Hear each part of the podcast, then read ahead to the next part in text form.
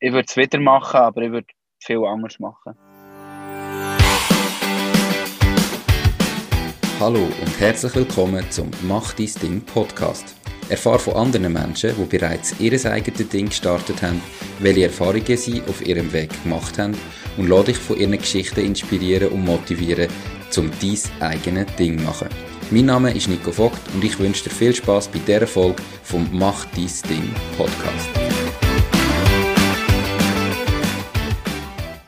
Die Valiant ist die Bank von meiner Wahl. Die ganze Eröffnung vom Konto von der Macht dein Ding GmbH ist von daheim ausgegangen. Alles hat schnell, einfach und unkompliziert funktioniert. Ich bin wirklich begeistert von dem Prozess, den die Valiant aufgestellt hat. Ich freue mich darum sehr, die Valiant als Partnerin vom Podcast gewonnen zu haben. Wenn du mehr von der Valiant willst wissen, dann gang auf www.valiant.ch. Valiant, die Bank, die es Ihnen einfach macht. Herzlich willkommen zum heutigen Interview. Mein heutiger Interviewpartner ist der Kevin Schmid, CEO und Founder von der Outlaws Food AG und auch Founder von der Bakery Bakery, dort nicht mehr CEO, wie ich gerade herausgefunden habe. Wir haben es zuerst probiert, dass er in so einer Filiale hockt, aber leider ist die Geräuschkulisse zu gross gewesen, darum hockt er jetzt im Auto, macht gar nichts. Hi Kevin, schön bist du da, wie geht's? Hallo Nico, merci vielmals für die Einladung. Mir geht es tiptop, ähm, ein bisschen eng hier im Auto, aber ist mal ein anderes Büro, von dem her nicht schlecht. Ja. Funktioniert auch noch mit dem Hund hinter dran. Zwei Kinder sind genau. aber die sind leer. die, sind, die sind auch im Kindergarten. Okay, cool. Ich habe dein LinkedIn-Profil durchstöbert. Also ich bin auf dich aufmerksam geworden, grundsätzlich, weil ich Outlaws äh, gegessen habe. Und zwar ist das ein Mall bei uns im Lidl gewesen. Und wir so ein Lidl gerade vor der Haustür. Leider habe ich es mittlerweile nicht mehr dort gefunden, aber äh, man hat es sehr fein gefunden. Und dann gefunden, hey, den äh, Gründer muss ich doch einmal interviewen. Wie ist es dazu gekommen, dass du dein eigenes Ding machst? Ähm, eigentlich der Veganismus. Also es ist eigentlich, ich, habe zwei starke Bereiche in meinem Leben. Und zwar ein Bereich, dass ich mir nicht viel sagen wenn ich nicht eine Logik dahinter sehe. Also nicht, ich würde nicht sagen, bin beratungsresistent oder so, sondern ich muss einfach Sachen, ich muss verstehen, wieso etwas so ist oder so soll sein oder man so macht. Und wenn mir jemand einfach eine Antwort gibt, das ist einfach so, kann ich eigentlich nichts damit anfangen. Mhm. Und dadurch habe ich immer äh, sehr, sehr spannende Jobs gehabt, sehr viel äh, angegeben in meinen Jobs, positiv wie auch negativ. Und das ist für mich ein Zeichen gewesen, dass ich wie selber mein Ding muss haben, wo ich wie kann Drahtzieher sein und äh, die Logik selber erschaffen quasi. Und andererseits war es, dass ich vegan geworden und einfach als gelehrter Koch nicht mehr meinen Beruf ausführen konnte. Und musste sagen, ich kann nicht mehr in einer Küche arbeiten. In fast allen Küchen äh, musst du noch Fleisch oder tierische Produkte zubereiten. Und ich habe sagen, es geht für mich nicht mehr, es ist für mich nicht mehr vereinbarend. Und aus diesem Grund heraus habe ich mich selbstständig gemacht mit einem veganen Geschäft. Mega spannend. Ähm, der erste Punkt ist logisch. Der zweite Punkt, eben, du hast gesagt, du bist gelehrter Koch. Kannst du uns mal mitnehmen, den Prozess, ähm, wie du vegan geworden bist? Also was sind da so Beweggründe gewesen? Eben, du hast ja den ganzen Tag mit Fleisch zu tun gehabt und so. Ähm, wie kommt man zu dem? Also es war eigentlich so, dass zwei Freunde von mir, die nicht zusammen haben gewohnt äh, die, die sind vegan geworden. Ich habe gesagt, ja, wir sind jetzt vegan. Und dann habe ich gesagt, nein, das kann doch nicht sein, es ist eine Katastrophe. Ich bin Koch, ich kann nicht vegan sein. Und haben gesagt, es geht doch nicht, bla bla bla. Und das Lustige ist, jetzt bin ich vegan und sie beide nicht mehr nach ein paar Jahren. Und dann war es wirklich so, dass ich daheim habe vegan essen mit ihnen. Das war für mich logisch, gewesen, aus Rücksichtnahme. Also es war wie keine, keine Frage. Gewesen. Und im Geschäft habe ich noch Fleisch gegessen oder auswärts. Und dann habe ich aber auch gemerkt, hey, ich, ich, ich, habe mega Tierliebe, ich habe selber einen Hund. Ich muss irgendwie sagen, ich kann nicht meinen Hund streicheln und gleichzeitig ein Stück Schweinefleisch essen. Das geht für mich nicht auf. Und habe so dann durch die ethischen Gründe eigentlich müssen sagen, okay, es stimmt für mich nicht. Ich wollte das vegan auch durchziehen und habe dann eigentlich äh, mich ganz stark entschlossen, dass ich, dass ich auch keine tierischen Produkte mehr esse. Also wirklich äh, der ethische Hintergrund, nicht irgendwie Umwelt oder was auch immer, sondern der, der, der Grund ist wirklich ethisch dass du gesagt hast, ich will kein Tier mehr essen. Ja, also für mich Umwelt gehört für mich auch in die Ethik. Also für mich ist Umwelt ganz klar auch ein ethischer Punkt, weil der Planet ist Natur, wir, wir, wir müssen zu dem ein bisschen schauen. Und von dem her ist das, geht für mich eigentlich unter die Ethik, gehört für mich war, äh, Nahrungsverfügbarkeit weltweit, also Hunger weltweit kann man sagen. Ähm, Tier, Tierleid äh, vor Massentierhaltung oder aber auch vor Kleintierhaltung und äh, Umwelt-CO2-Ausstoß. Das sind für mich so eigentlich die, die grössten ethischen Punkte. Und dann geht es natürlich noch viel weiter mit äh, Sexismus, äh, Spezifizismus. Also es kann man auch noch sehr ins Detail gehen. Mhm. Wie lange ist das her, wo du gesagt hast, jetzt werde ich vegan und wie lange ist nachher von denen gegangen, bis du gesagt hast, jetzt mache ich mein eigenes Business?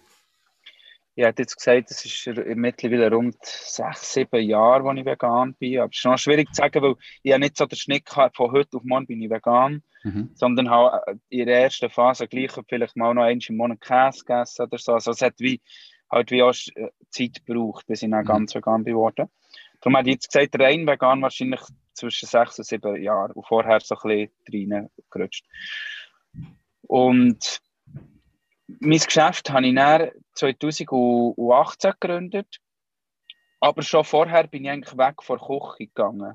Also ich bin schon vorher, habe ich probiert, meinen Kochjob zu reduzieren und habe mich eigentlich auf eine andere Branche, auf Kleider äh, und Tattoo fokussieren und habe dort das, der Outlaw Store und das Outlaw Tattoo Studio mitgegründet. Hm. Und dann habe ich aber dort auch einfach gemerkt, hey, ich muss wieder zurück in die Lebensmittelbranche und muss dort irgendwie etwas Veganes können erschaffen, dass ich mich dort wohlfühle. Und bin so eigentlich wieder, wieder zurück zu meiner Ursprungsbranche zurück. Und dann hast du Outlaws Food AG gegründet. Genau, also die Outlaws Food GmbH zuerst, äh, okay. mit der Vision, ich habe einen Foodtruck und bin jeden Tag mit dem Foodtruck unterwegs, schweizweit. Und habe eigentlich den Plan, ich bin allein mit vielleicht zwei, drei Leuten. Mhm. Und dann ist das innerhalb von drei Monaten, haben wir das Gurtenfestival schon gemacht. Und es waren dort irgendwie 30 Leute. Gewesen. Und dann haben wir im ersten Jahr, glaube ich, schon noch den Sternenmerit und x andere Festivals. Und es waren eigentlich innerhalb von einem Jahr bereits 30 Leute im Team. Und dann habe ich mir schnell auch mal überlegen, okay, äh, das ist auch nicht Foodtruck für immer ich habe den Foodtruck weniger als ein ganzes Jahr ich den gehabt und dann habe ich ihn wieder verkauft mhm. und habe mich wie auf andere Bereiche fokussieren.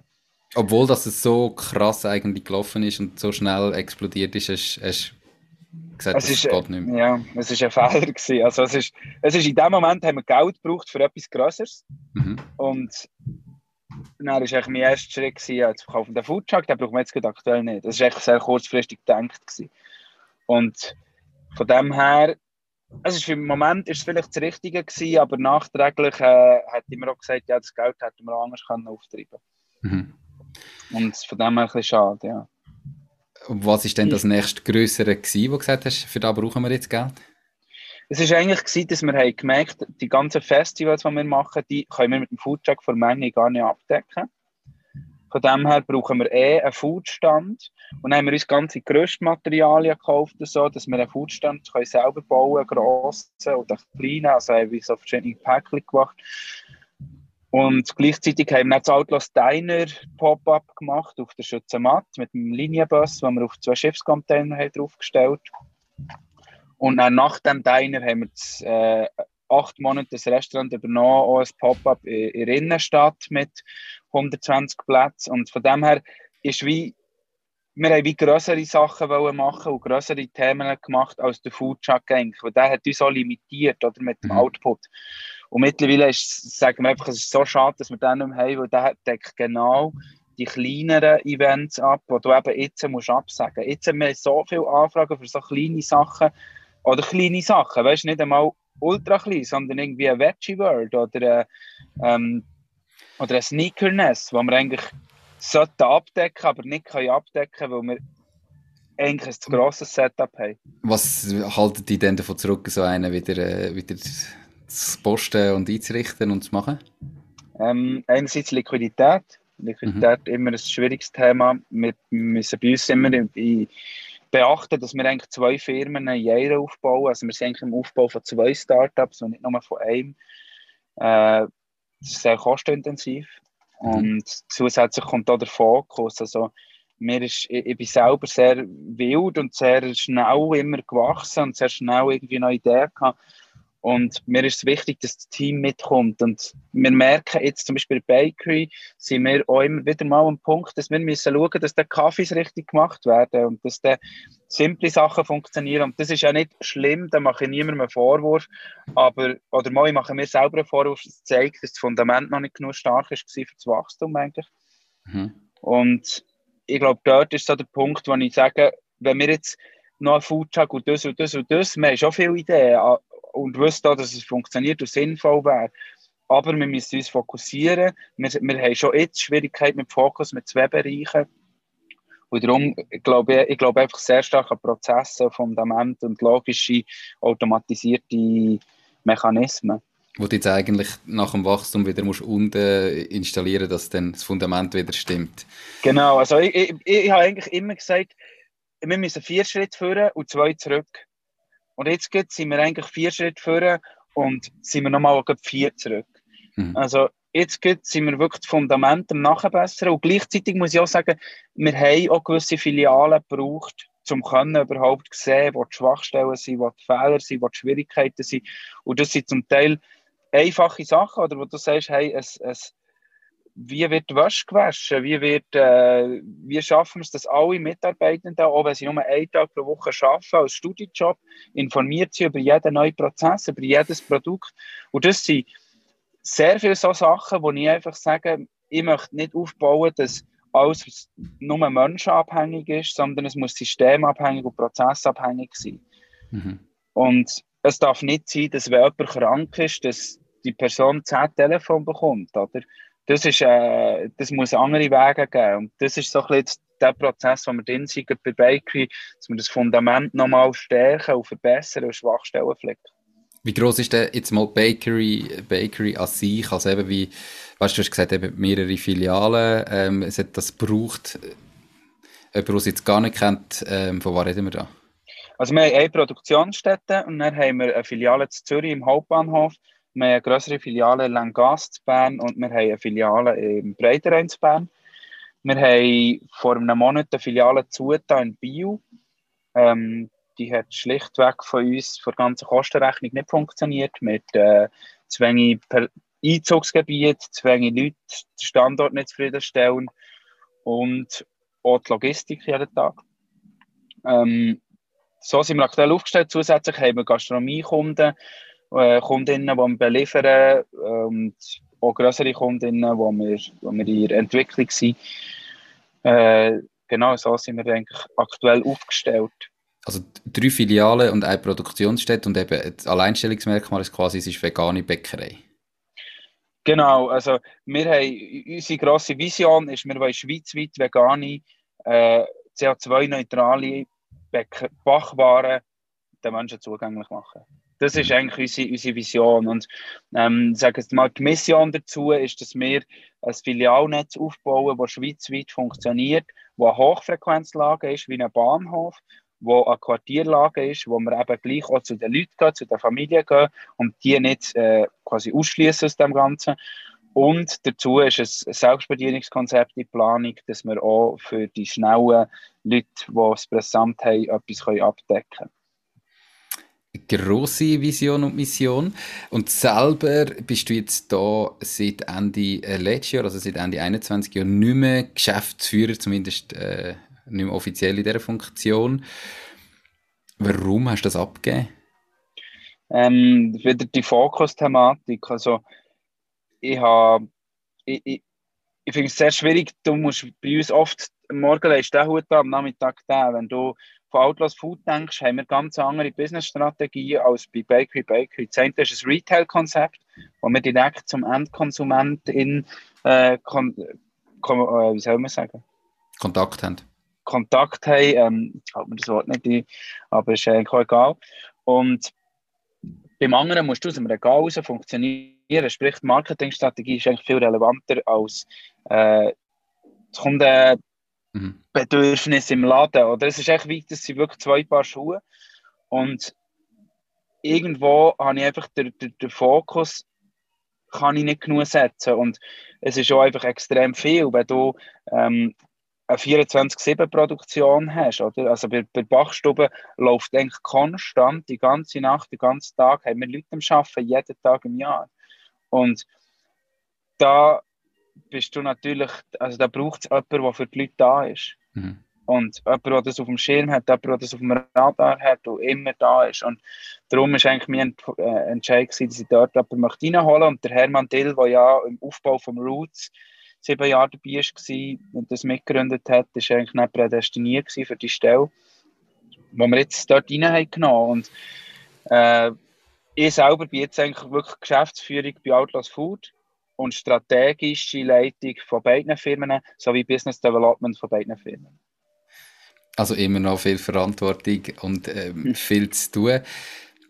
Jetzt hast du vorher erzählt, eben, wie das gestartet ist und dann haben wir die Pop-Ups gehabt und verschiedene Pop-Up-Restaurants. Und jetzt hast du aber gerade äh, so im Nebensatz gesagt, mittlerweile ist Outlaws Food AG wirklich eigentlich eine Produktionsstätte, die ins Regal reinkommt oder gibt es dort auch noch, abgesehen von der Bakery, noch Restaurant ähm, und Lokalität? Oder was macht denn genau die Outlaws Food AG? Die Outlaws Food AG ähm, produziert vegane Fleischalternativen und es wird aus der Schweiz entwickelt und produziert. Äh, wir sind dort, fahren dort eigentlich anders als viele andere Startups. Wir setzen nicht auf, voll auf Technologie. Also wir setzen eigentlich darauf, dass wir verschiedene Herstellungsprozesse die können, können machen. Wir setzen darauf, dass wir verschiedene Proteine können verarbeiten können, sei es Erbsenprotein, Weizenprotein, Sojaprotein, damit wir nicht auf eins abhängig sind, auch wegen der ganzen Rohstoffknappheit, die wird kommen oder schon da ist. Und das ist, glaube ich, das, was uns ein besonders macht, dass wir verschiedene Verfahren machen, dass wir verschiedene äh, Proteine verarbeiten. Und eigentlich zuerst den Prozess so denken und natürlich probieren wir dann, wenn wir den Prozess haben, das Produkt haben, ähm, den Prozess zu optimieren, dass wir ihn irgendwo auch technologisch spannend können machen Aber erst Fokus ist eigentlich immer die Entwicklung, ein gutes Produkt rauszubringen. Unser Fokus... Mhm. Sorry? Sag mal. Das Unser Fokus dort... der Fokus, erzähl du. Fokus liegt dort äh, wirklich klar auf wir wollen viel stärker in Aufschnittmarkt rein, weil wir sagen, dort gibt es noch keine vernünftigen Produkte im Markt. Ähm, wir werden im Kalenderwoche 35 werden wir unser Trockenfleisch lancieren. Mhm. Wir werden äh, im, haben unsere Speckbranche haben wir ja schon lanciert, von der sind wir in der zweiten Version mit einer neuen Fettschicht ähm, aufbauen. Und dort wird noch sehr viel Spannendes kommen in diesem Bereich. Payroll Plus zahlt die Löhne von deinen Mitarbeitenden und Freelancer. Mit Payroll Plus verliert deine Firma nie mehr Geld, Zeit und Nerven, wenn du die Löhne musst zahlen Anstatt die Löhne an deine Mitarbeitenden und Freelancer direkt selber zu zahlen, überweisest du Gesamtlohnkosten an Payroll Plus und bist dann alle Arbeiten rund um den Lohn los. So profitierst du auch von den Versicherungen und Pensionskassen von Payroll Plus. Payroll Plus zahlt die Löhne, die AHV, Kinderzulagen, Quellensteuer und, und, und. Die Lösung gibt es auch für Freelancer und Privathaushalte. Ich bin übrigens selber Kunde von Payroll Plus und kann es wirklich nur empfehlen. Hast du mit Löhnen zu tun, musst du auf payrollplus.ch schauen. Perfekt. Äh, definitives Bedürfnis, also ich selber immer habe. Ähm, wir essen daheim, ich bin auch in dieser Phase, sage ich wahrscheinlich. Daheim gibt es bei uns kein Fleisch mehr. Ähm, auswärts gönnen wir uns das aber ab und zu noch. Und wirklich, ich habe es eigentlich gerne so Aufschnitt und da gibt es fast nichts. Ähm, dort mhm. ist der mhm. Verzicht fast am größten. Aber ihr macht wirklich, ihr produzieren und dann willst du das direkt verkaufen über einen Online-Shop oder willst du vor allem mit Läden möglichst viele ähm, Einzelhandelspunkte haben oder ist es eine Kombination von beiden? Wie gehst du da vor? Äh, es ist eine Kombination. Also aktuell haben wir rund, ich würde sagen, 30 bis 40 Prozent ist Gastronomie und Industrie und 60 Prozent, circa 6 bis 70 ist ähm, Detailhandel und Online-Shops. Mhm. Wir werden unseren eigenen Online-Shop aufbauen. Das sind wir jetzt gerade dran. Also es wird wahrscheinlich noch dieses Jahr können lanciert werden. Und gleichzeitig setzen wir stark auf den Detailhandel. Das ist für uns extrem wichtig. Du hast vorher Lidl angetönt. Äh, grundsätzlich sind wir, haben wir eine sehr gute Partnerschaft mit Coop.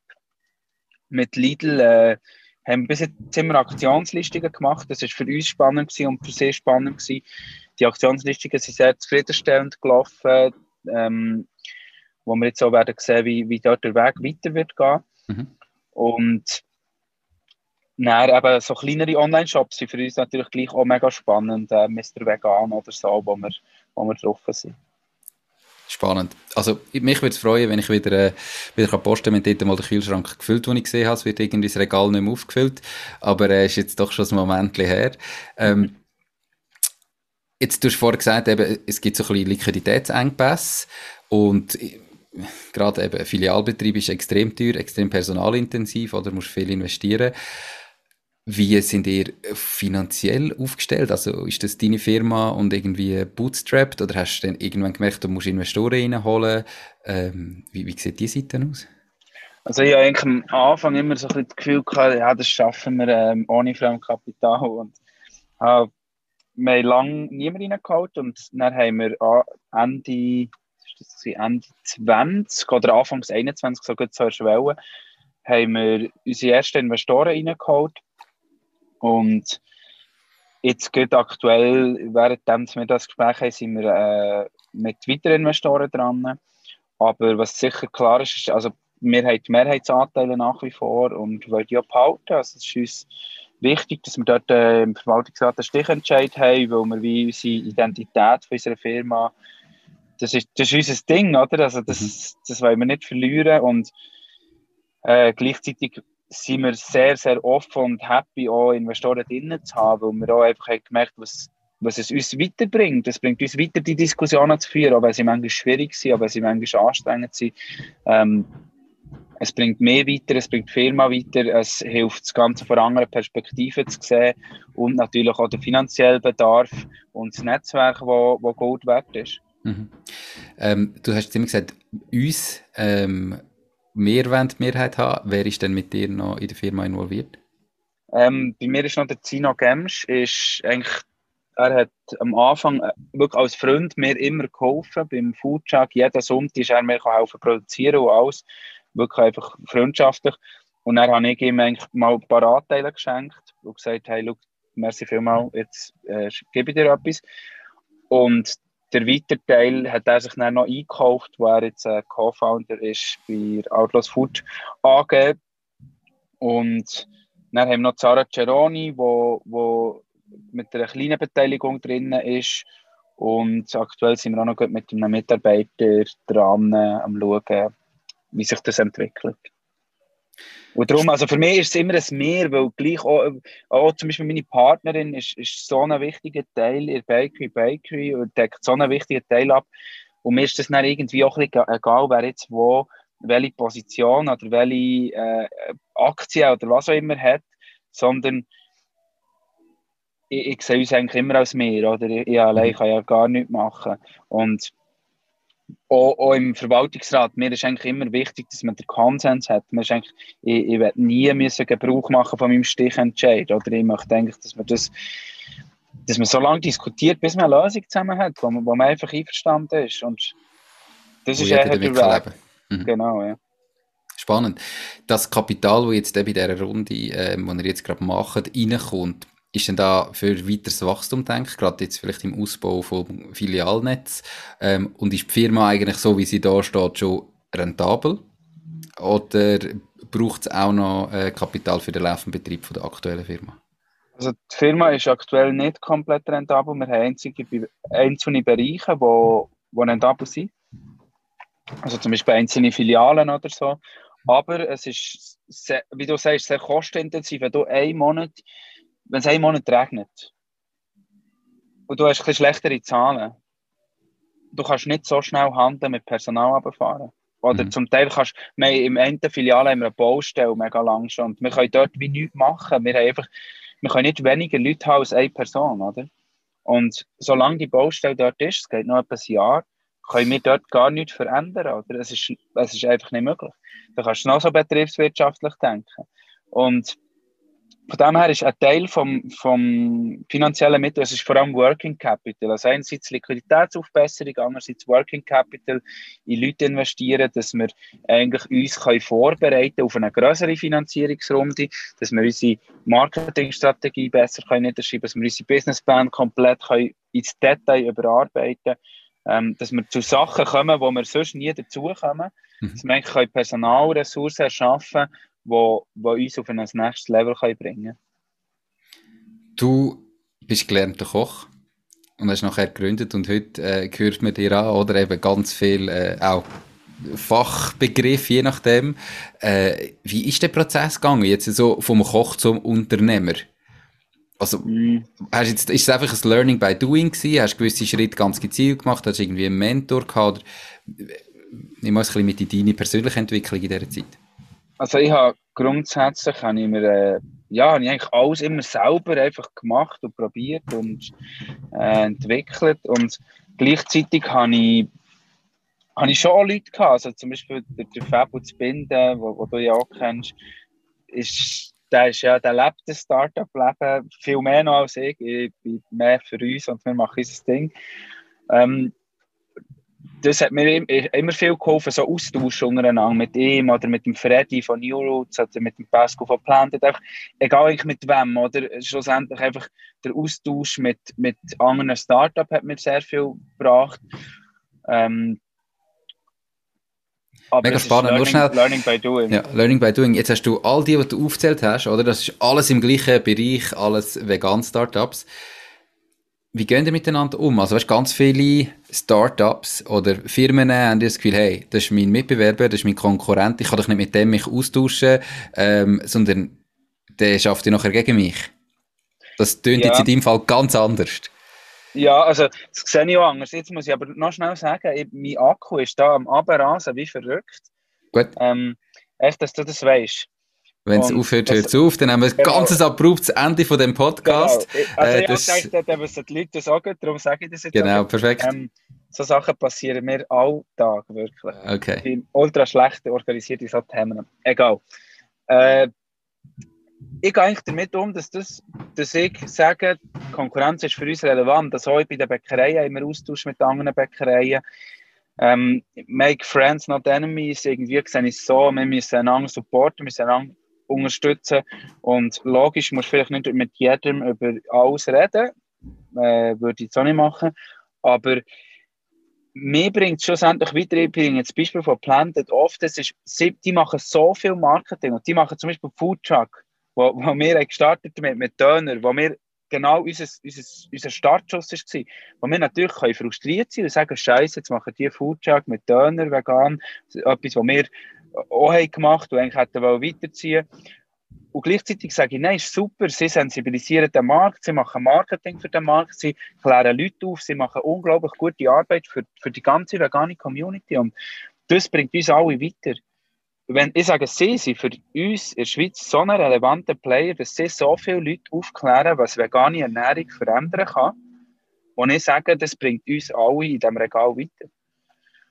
Ja, ich glaube wirklich, das habe ich eben wenn es ein, wenn es ein Fabel zu binden ist oder so, eben die, die veganen Startups, die haben alle so eine krasse Vision davon, dass eigentlich das Ziel ist, dass die Leute nicht mehr, also dass die Leute sich in Zukunft vegan ernähren und arbeiten für das, dass durch das irgendwie auch mega krass miteinander schaffst, weil du zusammen die Vision willst erreichen, oder? Ähm, und das finde ich schon mega spannend irgendwie an dieser Community und dass da wirklich miteinander irgendwie gefühlt von außen gegenseitig hilft und macht, was einfach die Vision gibt, was man bei jedem Einzelnen spürt. Dein Akku äh, geht zusammen, darum schauen wir doch auch, dass wir vielleicht bald zu einem Ende kommen. Wenn jetzt du so ein Learning mit den Leuten, die entweder bereits ihr eigenes Ding machen oder sich zumindest überlegen, ihr eigenes Ding zu starten, können teilen. Was wäre so das wichtigste Ding, was sie wissen müssen? Ja, darf ich auch zwei sagen? Also zwei. ähm, einerseits das System von Anfang an super aufbauen. Also das ist etwas, wir, wir haben so viel Systemwechsel, Kassensystem, ähm, Buchhaltungssoftware, weiß nicht was, alles Mögliche. Und wenn du das immer wieder musst nachbessern, verlierst du immer wieder deine Daten, du verlierst deine Statistiken, du verlierst Zeit. Und darum, also das ist für mich etwas vom Wichtigsten, von Anfang an gescheite, gute Systemeruierung machen, von Projektmanagement über Mailsystem und die Kosten, nicht Angst haben von diesen Kosten, sondern die wirklich, das ist ein gutes investiertes Geld von mir aus gesehen. Mhm. Ähm, das ist sicher ein Thema. Und das Zweite, was ich extrem wichtig finde, ist, äh, dass man von Anfang an Kostenvernichtung besser äh, realistischer anschaut. Ähm, dass man nicht utopisch budgetiert. Das ist ein Fehler, den wir oft haben gemacht haben, dass wir das Gefühl haben, ja, wir kommen schon durch mit dem. Es gibt immer so viele versteckte Kosten und lieber du hast eine Reserve, lieber du hast genug früh ein Investment, äh, eben eine Pre-Seed-Phase oder so, wo, wo du wirklich kannst Geld zum Schaffen hast. Weil das wird unterschätzt von mir aus gesehen und von dem her, das sind glaube ich so die zwei Learnings, ja. Ich glaube, gerade mit dem Geld reinholen ist es doch so, dass am Schluss musst du eigentlich immer dann suchen, wenn du es noch nicht brauchst, weil sonst, wenn du es erst dann suchst, ja. wenn du es brauchst, ist es eigentlich schon fast spät und musst Deals annehmen, die du eigentlich nicht, nicht willst oder musst irgendwie, genau. äh, ja, bist, bist am Rudern, bis du dorthin kommst. Genau, also lieber Geld holen, wenn das Geld super ist. Dann wäre schon okay. eine gute Verhandlungsposition.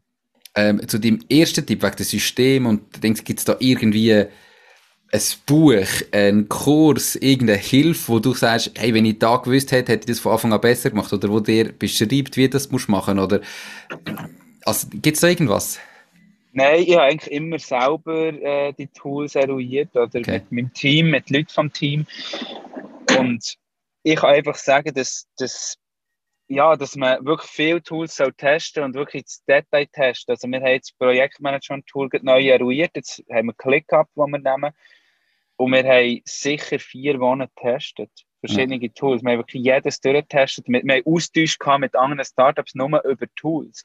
Und ich habe in dem Moment gefunden, es ist doch blödsinnig, was machen wir da? Wir verschwenden so viel Zeit. Und gleichzeitig, wenn ich sehe, was wir jetzt mit dem ClickUp für Automatismen können einfügen können, ein Onboarding-System, das automatisch funktioniert, ein CRM, das du kannst integrieren ins Projektmanagement und so einfache Sachen eigentlich, die du kannst zusammenfügen, dann muss ich sagen, der hat sich Zeit voll rendiert. Mhm. Also von dem her Tool, ich kann nicht sagen, ich, ich habe das Gefühl, das richtige Vorgehen bei Tool-Eruierung ist sich nicht blenden von Leuten, die dir sagen, das ist das Richtige, weil das Tool muss maßgeschneidert auf dich richtig sein. Also wenn wir ein Tool eruieren, dann tun wir eigentlich zuerst wirklich an einem Flipchart darstellen, wie soll, was wollen wir? Mhm. Wie soll welcher Prozess ablaufen? Und dann suchen wir genau, bis wir das Tool haben und uns nicht davon abbringen, dass das unser Prozess ist. Spannend. Also super Tipp. Ähm, und definitiv, je länger äh, in Zukunft und je digitalisierter das es ist, kann man so viele Sachen automatisieren. Und äh, wie, je grösser das Team wird, desto wichtiger. Ähm, und am Schluss eben, wenn du wahrscheinlich das von Anfang an gemacht hast, hättest du jetzt nicht vier Schritte retour müssen nach diesen vier Schritten vorwärts, sondern vielleicht eben nur deine zwei, die du angestrebt hättest, oder? Genau, ja. Cool. Das, das wäre schön, ja. Noch eine letzte Frage zum Abschluss, damit wir es noch hoffentlich noch schaffen, bevor äh, bei dir alles zusammenbricht. Du bist vorher Koch gewesen und dann irgendwie, ja, aus so zwei Bedürfnissen aus hast du gesagt, jetzt mache ich mein eigenes Ding. Wie hat sich dein Leben verändert, seit du Unternehmer bist, seit du so die Startup gegründet hast? Was ist besser und gibt es Sachen, die vielleicht auch schlechter sind? Es ist, es ist äh, besser, ich trinke weniger Alkohol, ich trinke fast kein Alkohol mehr, ähm, weil ich gar keine Zeit dafür habe. und es ist schlechter, dass ich eben keine Zeit dafür habe. Also, es ist, äh, die Verantwortung ist schön und gut und recht und macht in den meisten Situationen wirklich Freude. Aber bei uns lastet halt wirklich sehr, sehr viel auf meinen Schultern. Ähm, und es ist oft auch ein unglaublicher Druck, wenn du irgendwie über 60 Leute in deinem Team hast, mit Familie, mit Kind, mit weiss nicht was, also, wo du wie ja, wo du verantwortlich für die Leute bist, dass, dass die auf deiner Payroll sind und du monatlich die musst zahlen und der finanzielle Druck, der ist das ist eine Belastung, wo, wo ich nicht so als angenehm empfinde, weil für mich auch immer Geld etwas war, wo du verdienst Geld und hast dein Geld und gehst es wieder aus. Ich habe nicht so einen Umgang mit Geld, ah, Kredit hier, Kredit da und das ist eigentlich etwas, wo ich so ein bisschen die ganze finanzielle Geschichte, das finde ich unglaublich mühsam. ja. Okay. Spannend, aber insgesamt würde ich sagen, was hat sich gelohnt, würde ich sofort wieder machen? Oder würdest du das also, zweimal überlegen? Mm, ich würde es wieder machen. Und ich habe aber mittlerweile natürlich auch unglaublich viele tolle Jobangebote, die ich halt früher noch nicht hatte, aber wo ich wie in Jobs gehen kann, wo ich genau schon die Freiheiten hätte. So.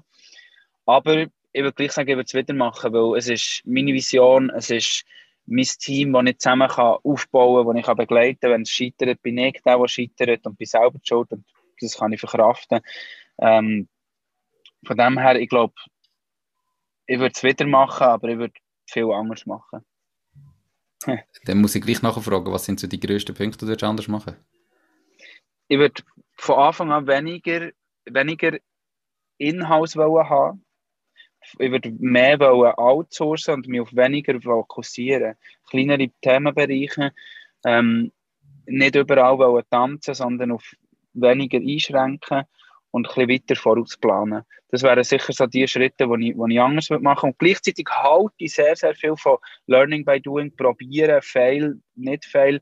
Auch wenn das in der Startup-Welt gibt es aktuell sehr viel, so LinkedIn-Post, weiß nicht was, wo, wo Leute sagen, ja, fail, fail and error ist nicht, ist nicht eine vertretbare Methode, bla bla bla, sehe ich gar nicht so, widerspreche ich komplett.